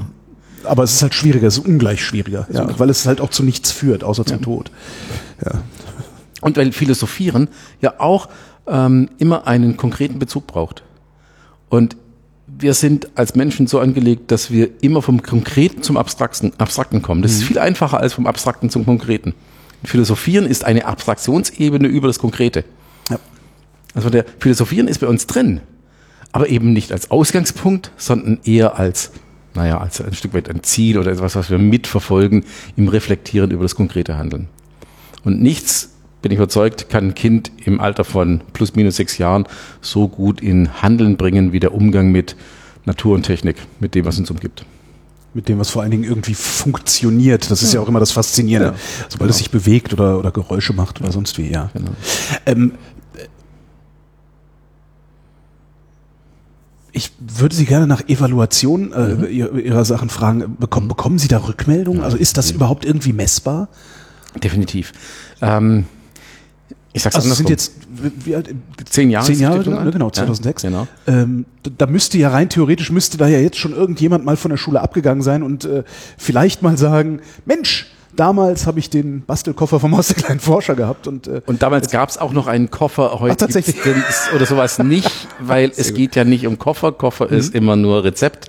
Es geht um Kompetenzen von pädagogischen Fachkräften und die sind, die zeigen sich in Synapsenverbindungen von, äh, in Gehirnen dieser Pädagogen. Also von daher, Koffer ist für uns was siebtrangiges oder siebzehntrangiges. hat auch nie funktioniert. Ich kann mich nicht daran erinnern, jemals einen Koffer mit irgendwelchen Materialien äh, gesehen zu haben, der wirklich Ja, genau. Aber Sie fragen nach, woran erkennen wir, dass unsere Arbeit was bewirkt? Ja, eben, Woran erkennen ja. wir Wirken, Wirkung? Und ähm, da ist wahrscheinlich dieses Mädchen und der Junge, die oder der jetzt direkt Nutznießer waren, ist noch zu jung, um das jetzt auch irgendwie signifikant feststellen zu können. Denn wir haben vor zehn Jahren sind wir gegründet worden. Die ersten pädagogischen Fachkräfte, die unsere Angebote nutzen konnten, haben das vor neun oder acht Jahren gemacht. Da waren die Kinder, das waren am Anfang nur im Kindergarten, jetzt sind sie einen Vierjährigen im Kindergarten, der vor acht Jahren, vier Jahre Jahre alt war, der ist jetzt zwölf Jahre alt. Das ähm, wäre zu früh jetzt zu sagen, das ist schon Nobelpreisträger der Zukunft. Äh, d- aber ähm, für uns sind Wirkungen ganz, ganz enorm wichtig, weil wir ja stark Einfluss nehmen auf die Arbeit von Pädagoginnen und Pädagogen in ganz Deutschland in vielen Bildungseinrichtungen.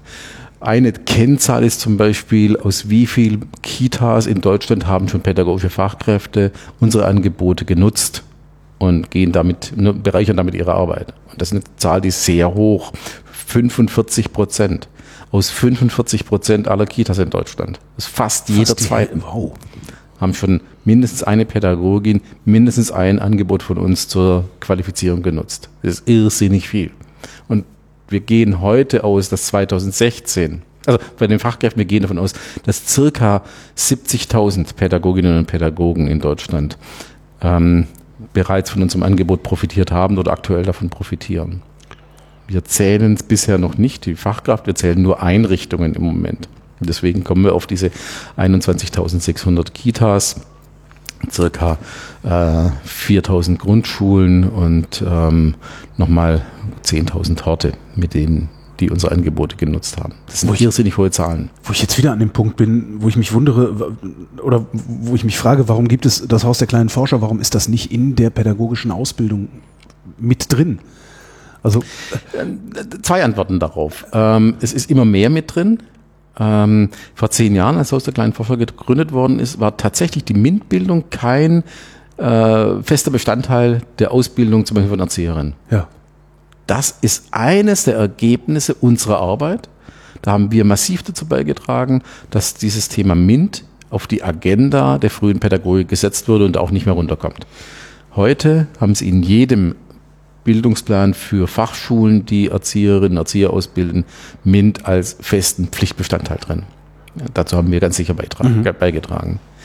Ähm, da vielleicht ein Rücksprung. Wir wissen, dass wir es mit einer Berufsgruppe zu tun haben, die diesen Beruf gewählt hat, weil sie in der Berufswahlentscheidungszeit, sprich in der eigenen Schulzeit, ihre eigenen Stärken eher im kreativ-sprachlich, musischen, sportlichen Bereich erlebt haben und weniger häufig erlebt haben, Natur und Technik, das ist mein Feld. Stimmt, Physiklehrer sind immer rar. Ja. Genau, die, die frühzeitig erfahren haben, Natur und Technik ist mein Feld, landen wir mit größerer Wahrscheinlichkeit in einem Natur- oder Technikberuf und nicht in einem pädagogischen Beruf. Ja. Also haben wir es mit einer Berufsgruppe zu tun, die da eher Distanzen dazu hat. Für die das wieder eine dieser Veränderungen ist vom Anfang, die genau. natürlich genau. eine Zumutung darstellt, genau. erstmal, genau. mit der man genau. umzugehen. Ja, genau. Aber Zumutungen sind ja auch immer äh, Möglichkeiten ja, der Entwicklung. Ja. Ähm, so, jetzt also, das ist ein zweites. Neben der Masse, schieren Masse ist das zweite die Agenda, das Agenda-Setting, das, ja. wir erreicht haben. Ähm, das dritte ist, woran merken wir es denn bei einem Kind und woran merken wir es in der Qualität einer Einrichtung im pädagogischen Handeln? Ähm, wir schätzen, dass circa 2016 circa 1,9 Millionen Kinder in irgendeiner Form von unserer Arbeit tangiert werden, hoffentlich profitieren aber auf jeden Fall hm. unter dem Einfluss unserer Arbeit sich weiterentwickeln. Darum ist es extrem wichtig, dass wir wissen, was wir tun und was es bewirkt, was wir tun. Denn wir hinterlassen Spuren in vielen Gehirnen von Kindern und das seit Jahren und das immer mehr. Und äh, wir müssen wissen, dass es die richtigen Spuren sind. Mir fällt jetzt genau, mir fällt kein besseres Wort an. Die sind im Zweifelsfall irreparabel. Genau. Ja. Im besten Fall. Ja, Im besten Fall haben wir dazu beigetragen, dass das genau. feste Spuren im Gehirn von Menschen sind, die sagen, Chaka, Veränderung. Oh ja, ja will ich. Ja. Ja, dann habe ich dazu beigetragen, ja. dass 2035 und 75 diese Menschen sagen, ja, Veränderung ist okay, warum nicht? Kenne ich, weiß ich, mit denen umzugehen. Ja. Äh, Im schlimmsten Fall ist da was passiert, was keiner von uns will und was diesen Menschen nicht hilft, ihr mhm. Leben zu bewältigen. Und deswegen ist es für uns ganz wichtig, dass wir entlang des gesamten Entwicklungsprozesses, den wir machen, dafür sorgen, dass wir immer mit maximaler Sicherheit wissen, dass es das Richtige ist, was wir tun. Das beginnt damit, wenn wir uns einem neuen Themenfeld nähern, wie zum Beispiel der Bildung für nachhaltige Entwicklung, was wir jetzt seit diesem Jahr tun. Also das ist so ganze Umwelt, mhm. äh, soziale Entwicklung, Globalisierung, alle diese ich Themen. Ich wollte gerade fragen, wer denkt sich das eigentlich alles aus? Aber ja, dann sind wir, wir da. Ne? Genau, ja. ähm, oder in dem Fall war es das Bundesbildungsministerium. Das sagt, wir als äh, Bundesregierung tragen zu den äh, globalen Zielen bei, den Sustainable mhm. äh, Development Goals, ähm, die sich die UNO gesetzt hat, tragen wir auch in, dazu bei, dass wir de, dafür sorgen, dass Menschen fähig, ein Bewusstsein haben und fähig sind, ähm, mit ihr Handeln in, in Relation zu den Wirkungen dieses Handels mhm. in der Welt zu, zu steuern, bewusst zu steuern. Das machen wir, indem wir auch in der frühen Bildung zum Beispiel schon dafür sorgen, dass Kinder mit diesem Thema oder mit dieser Haltung sich auseinandersetzen. Ähm, und dann fragen wir uns als erstes, woran würde ich denn erkennen, dass ein Kind eine gute Bildung für nachhaltige Entwicklung genossen hat? Woran würde ich denn erkennen, dass eine Bildungseinrichtung eine ist, an der das gut stattfindet? Also muss ich mir Zieldimensionen überlegen. Woran würden Sie es erkennen? Das ist genau die Frage, die wir derzeit nicht nur hier im Haus diskutieren, sondern wo wir Expertinnen und Experten aus der ganzen Welt uns holen. Und vor allem jetzt aus Deutschland, aus der Frühpädagogik oder Primarpädagogik, aber auch über die Tellerränder hinaus gucken und fragen, was haben andere für Erfahrungen gesammelt? Es gibt da ja viele Initiativen, Umweltschutzinitiativen, Ökoinitiativen, die schon viel Erfahrung gesammelt haben.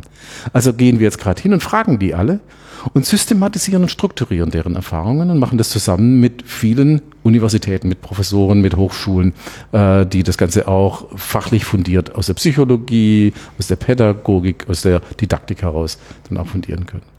Und das, wenn wir da sicher sind, dass wir wissen, was ist denn das Ziel, dann gehen wir hin und entwickeln Konzepte und Materialien für die pädagogische Arbeit, von denen wir meinen, diese helfen Kindern, um diese Fähigkeit zu entwickeln. Mhm. Und dann gehen wir als drittes mit diesen vorentwickelten Konzepten und Materialien in eine und in mehrere unserer 99 Modell-Kitas und Grundschulen und erproben das. Ah, Sie, also ver, verstehe. Es ist praktisch das Menschenversuche. Menschenversuche, genau, machen Menschenversuche. Und die ersten Evaluatoren, ich sage Ihnen, die härtesten Evaluatoren, die sind zwischen drei und zehn Jahre alt. Genau, die gehen nämlich Kinder, einfach weg, wenn es nicht passt. Äh, genau. Langweilig oder das funktioniert da gar nicht oder geile Sache, will ich mehr davon. Ja. Und erst wenn die zufrieden sind, diese Evaluatoren, dann entwickeln die, wir die Materialien und Konzepte weiter und gießen sie in Fortbildungsangebote, also Entwicklungsangebote für Pädagogen. Mhm. Und dann gehen wir wieder zu unseren Modelleinrichtungen und fragen die Pädagogen, also wenn wir euch das so und so und so mm, erzählen und euch die und die Möglichkeit geben, das zu entwickeln, hilft euch das dann anschließend mit euren Kindern. Und erst wenn die sagen, ja, so taugt's, dann gehen wir damit in die Breite. Und dann haben wir auch parallel schon wieder Evaluationen laufen, die uns helfen zu erkennen, was wir mit diesem nächsten Thema oder Ansatz oder Angebot oder Workshop in der Breite ähm, auslösen und holen uns ständig Feedback von der Praxis, um unsere Dinge auf dauerhaft weiterentwickeln und anpassen zu können an die Bedarfe. Ich bin gleich zu Ende mit der Evaluation. Und für mich ist gerade das Schönste, was wir gerade machen, ist, dass wir jetzt gerade eine dreijährige Studie gelaufen haben, wo wir einmal die ganz große Frage stellen und ganz großartig untersuchen lassen, woran kann, kann man wirklich mit Hard Facts die Wirkung der frühen MINT-Bildung A auf Pädagogen, B auf die Interaktionsqualität zwischen Pädagogen und Kind und C auf die Kinder selber messen. Das machen gerade acht Universitäten für uns, ganz unabhängig. Mit einer Million Euro geht diese Frage gerade nach und in einem halben Jahr werden wir Ergebnisse haben. Ich bin extrem gespannt drauf. Es gibt noch keine Tendenz, also ob die Antwort Ja oder Nein heißt? Sie kennen Forscherinnen und Forscher. Ja. Bevor sie, bevor das, der Vertrag nicht ausgelaufen ist, die letzte Mitarbeiterin nicht entlassen worden ist, geben die keine Erkenntnisse preis.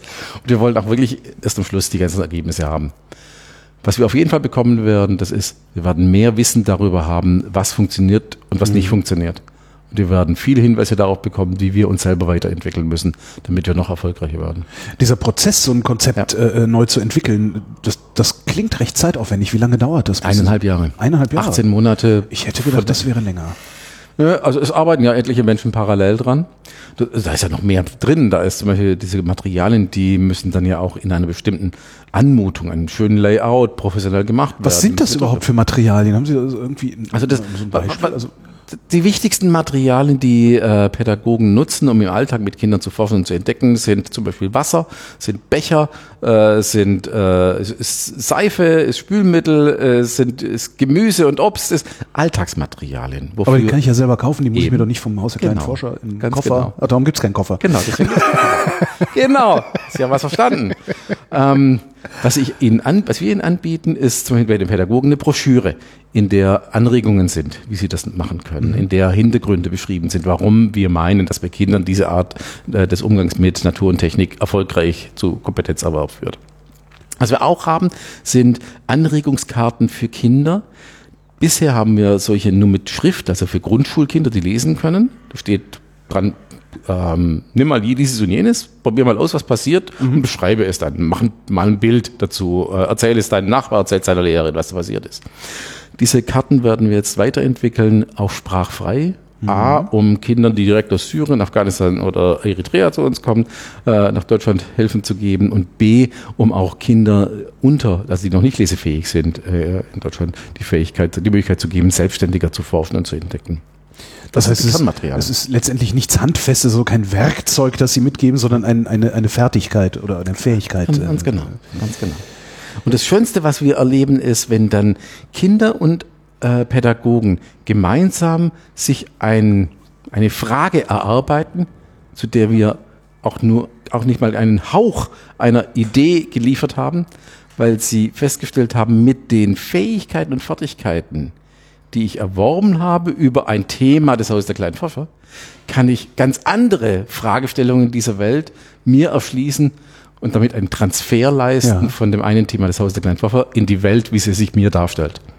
Und das sind dann, weiß ich was, zum Beispiel eine Einrichtung, ein Waldkindergarten. Da haben die Kinder festgestellt, im Frühling, da gibt's, ist jedes Jahr dasselbe, da kommen zuerst die Waldbienen und erst später kommen die Hummeln, die Waldhummeln.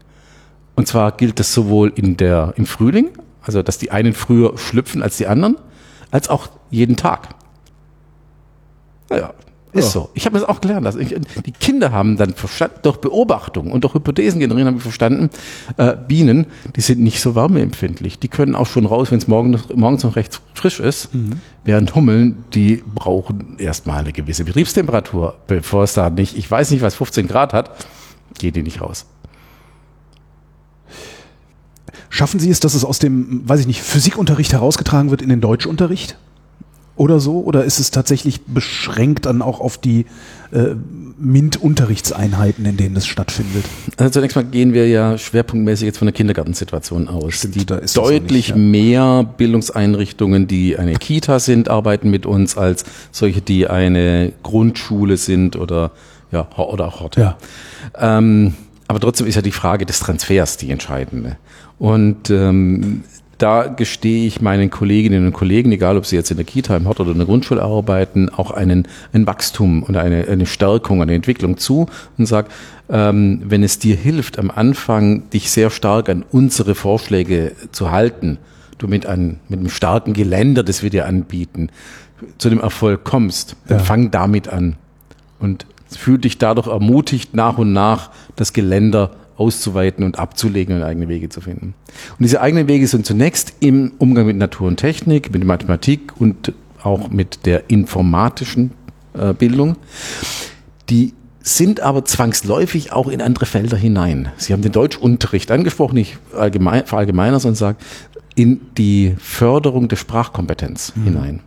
Und da erleben wir ganz massiv, wie Pädagoginnen und Pädagogen ähm, durch die, den Umgang mit Natur und Technik, durch solche Arrangements dazu beitragen, dass Kinder ihre Sprachfähigkeit erweitern. Denn wer forscht, der fragt, Ja. der beschreibt, der verfeinert seine Sprache, der geht in Austausch mit dem anderen und kann es gar nicht vermeiden, auf diese Art seine Sprachfähigkeit zu trainieren.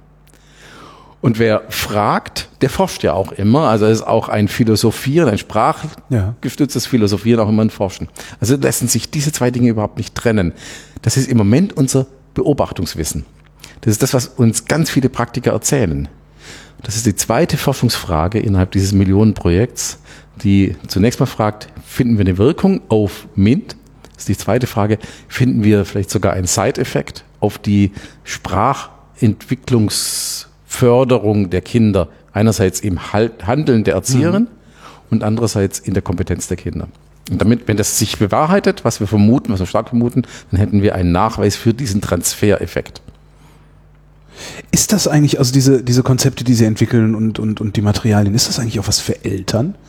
Also würde mir das auch was nutzen, wenn ich das mit nach Hause nehme?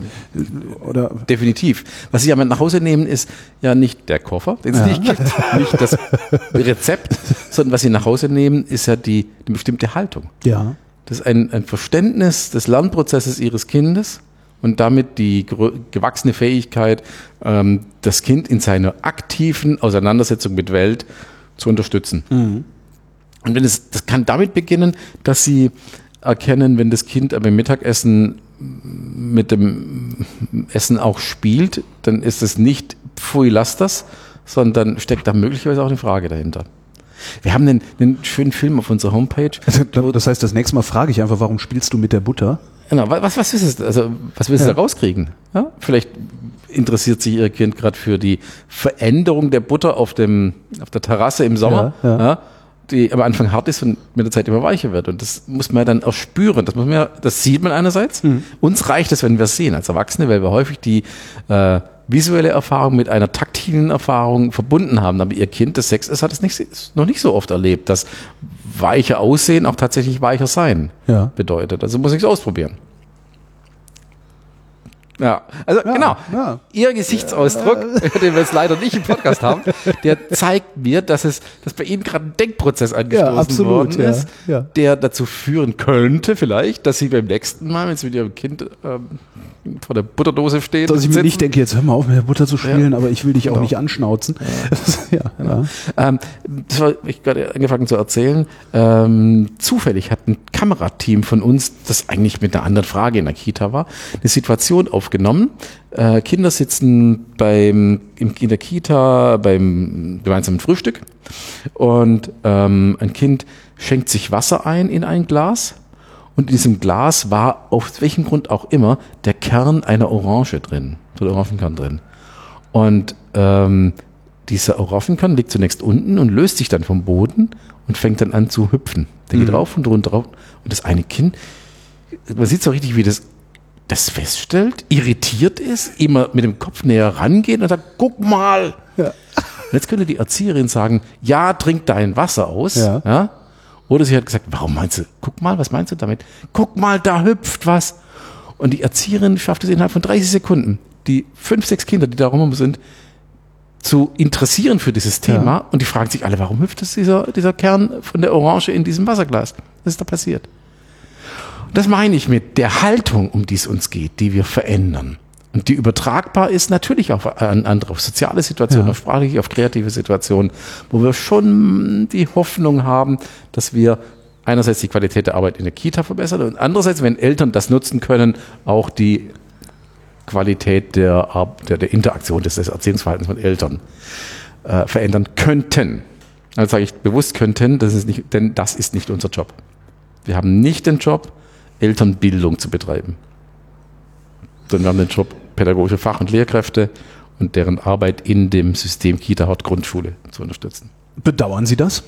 Würden Sie auch gerne Elternbildungsarbeit äh, betreiben? Ich habe Dürfen? So ich, ich hab, formulieren. äh, bevor ich hier diese Aufgabe angenommen habe, war ich ja Geschäftsführer des Transferzentrums für Neurowissenschaften und Lernen an der Uni in Ulm. Und wir haben dort auch Studien gemacht, wo es um ähm, Folgen von Erziehungsverhalten von Eltern ging. Ja. Und ich war involviert in den Aufbau einer Studie, wo es darum ging, zum Beispiel das, die, das Fernseh- äh, oder Mediennutzungsgewohnheiten von Kindern zu verändern über die Intervention bei den Eltern. Den, Ja. Nutzungsverhalten, äh, also Fernsehzeit von einem Einjährigen, Zweijährigen verändern sie über die Arbeit mit den Eltern, nicht über die Arbeit mit den Kindern. Fernsehzeit von Zweijährigen, sowas Ah gibt es? klar. Wahnsinn. Ja, Kinder zwischen ein und zwei Jahren in Deutschland äh, nutzen mindestens eine Stunde pro Tag einen Bildschirm im Schnitt. Ja. Ich, ich, ich mache jetzt große Augen. Wahrscheinlich ist das gar nicht schlimm, sondern ich kann es mir nur nicht vorstellen, weil ich aus einer anderen Zeit komme. Ne? Okay. Also, genau. äh, genau. Und dann gibt's nach oben. Ja, klar. Das gibt's keine Grenzen. Aber worauf ich, ich will gar nicht auf das Ja, Thema ja, Fernsehen ja. raus. Ich will auf das Thema raus. Äh, wir haben uns damals intensiv Gedanken gemacht, wie bringen wir Eltern dazu, dass sie äh, dafür sorgen, dass dieses Kind im Alltag zu Hause seine Fernsehnutzungszeit von 60 auf 30 Minuten pro Tag reduziert und dafür 30 Minuten mehr ähm, sich mit den Dingen dieser Welt auseinandersetzt. Möglicherweise gemeinsam mit dem Erwachsenen. Damit müssen sie ganz massiv eingreifen in zum Beispiel das Freizeitverhalten vom Erwachsenen selbst. ja. Genau. Und jetzt frage ich Sie als Vater, was müsste ich tun, damit Sie Ihr Mediennutzungsverhalten massiv verändern? Also statt jetzt wohl wenig, in Zukunft doppelt so viel vor der Glotze sitzen. Wie kriege ich das hin? Doppelt, also, äh, das ist eine gute Frage, keine Ahnung.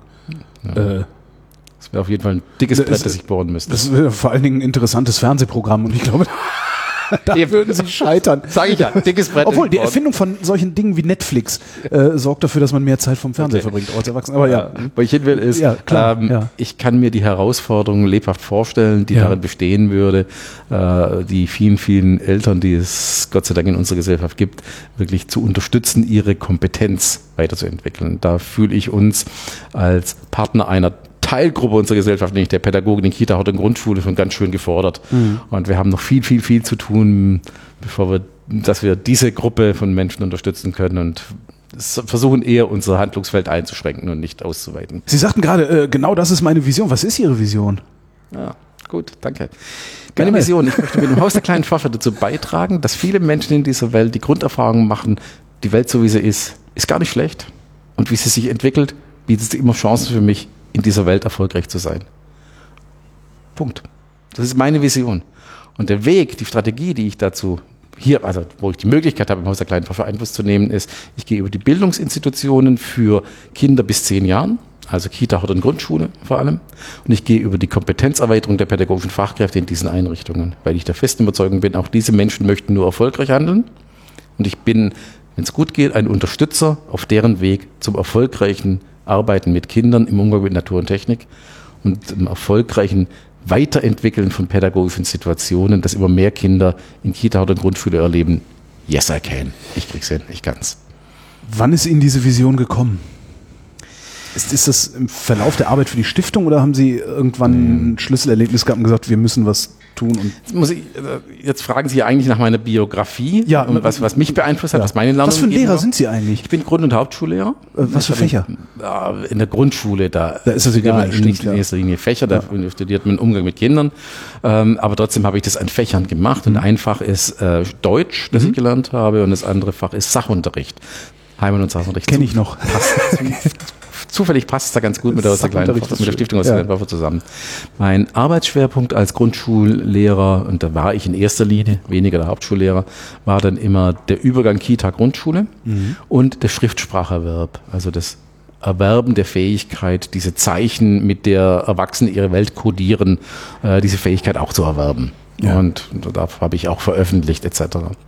Ich war dann Schulleiter. Ich habe zuerst eine kleine Grundschule in, auf der Schwäbischen Alb in Baden-Württemberg eröffnen dürfen. Tabul also aus der Nullsituation was entwickeln dürfen. Irre Job, habe ich fünf Jahre gemacht. Und habe dann eine Grund- und Hauptschule in einem städtischen Umfeld mit einem hohen Ausländeranteil ähm, weiterentwickeln dürfen in einer Phase, als in Baden-Württemberg viel möglich war, auch mhm. in der Hauptschule. Wir konnten sehr revolutionär arbeiten. Ähm, in diesen dieser Arbeit mit Kindern gab es für mich ein Schlüsselerlebnis, danach haben Sie gefragt. Ich bin reingegangen in die Schule mit dem Gefühl, jetzt bin ich Erstklasslehrer, also meine erste Klassenleitung war eine erste mhm. Klasse. Ich kannte alle Kinder, die ich bekomme, weil sie alle aus dem Dorf waren, in dem ich schon gelebt habe. Ich habe alle schon vor den Sommerferien in der Ki im Kindergarten besucht und ich kannte viele Eltern dieser Kinder. Ja.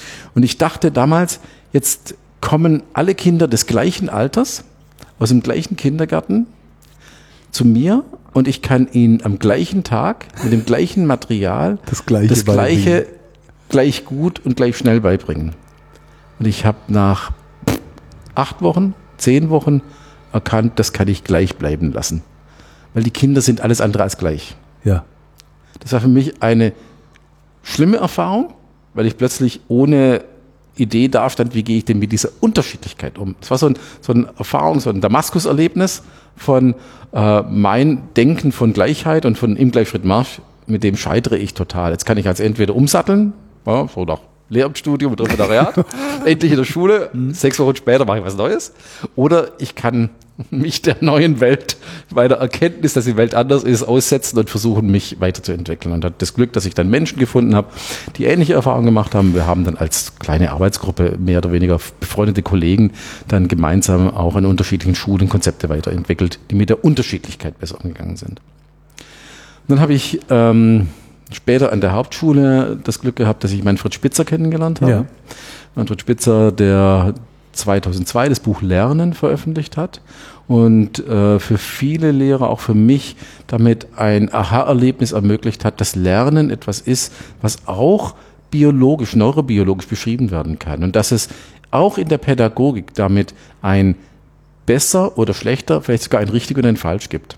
Mhm. Ich bin Pädagoge geworden in einer Zeit, in der Pädagogen alles begründen konnten und das Gegenteil. Ja.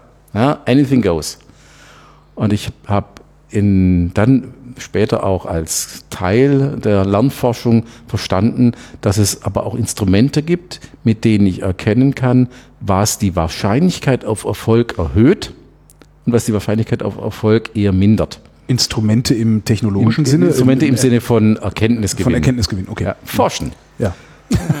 Empirische La Landforschung. Und von, angefangen von äh, der Neurobiologie, also vom Wissen darüber, wie Gehirne funktionieren, Mhm. über ähm, die Ableitung dessen, was bedeutet das für die Gestaltung von Lernprozessen in Kita, Hort und Grundschule, bis hin zu, woran erkenne ich empirisch, abstrahierbar, objektivierbar, äh, ob dieses Besser wirklich ein Besser ist. Und da hatte ich das Glück, dass Manfred Spitzer damals ähm, die Idee hatte, irgendwie den Transfer aus der Neurobiologie in die Schulpraxis zu schaffen. Das war 2003, 2004, als wir uns kennengelernt haben, noch überhaupt nicht denkbar. Ja, da waren es zwei unterschiedliche Welten. Und ähm, wir haben dann gemeinsam ein Konzept erstellt für ein Forschungsinstitut, das das machen könnte. Wir hatten das Glück, dass wir mit Annette Schawan, die damals Kultusministerin in Baden-Württemberg war, eine Fördererin gefunden habe, die dann mitgeholfen hat, das Transferzentrum für Neurowissenschaften und Lernen an der Universität Ulm zu gründen. Das ein Geschäftsführer war ich von 2004 bis 2013 und war dort immer Praktiker in der Lernforschung. Ja. Ich habe mit Leuten zusammengearbeitet, die von der Neurobiologie bis zur Entwicklungspsychologie bis zu Sprachforschung alles Mögliche gemacht haben. Und ich habe die immer fragen dürfen, und wann hat das, was ihr erforscht, eine Bedeutung für mich und meine Kollegen in Kita, Hort und Grundschule? Schöner Job, wunderbarer Job.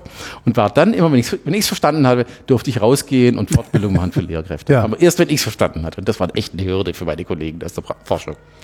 Und da habe ich das, was ich gefühlt hatte in meiner ersten Phase als Lehrer, dieses, ich komme mit diesem, alle machen dasselbe zur selben Zeit, damit komme ich nicht weiter. Die Unterschiedlichkeit, die, die, die ist eigentlich die, die mich herausfordert. Ja. Und der Umgang mit Unterschiedlichkeit, das habe ich da aus der Neurobiologie dann auch mit Zahlen, Daten und Fakten äh, wirklich Hard Facts unterfüttern können und dann auch Wege mitarbeiten können, wie man umgeht. Und beides zusammen, meine Praxis, meine Erfahrung als Lehrer, ich war 17 Jahre immerhin in, als Lehrer und Schulleiter unterwegs und meine Zeit, 10 Jahre in der Lernforschung, das zusammengeführt, sind beides Quellen, aus denen ich jetzt schöpfe, wenn ich hier mit dran arbeite, dass die Stiftung Haus der kleinen Forscher fundiert Praxisarbeit weiterentwickelt. Michael Fritz, vielen Dank. Gerne.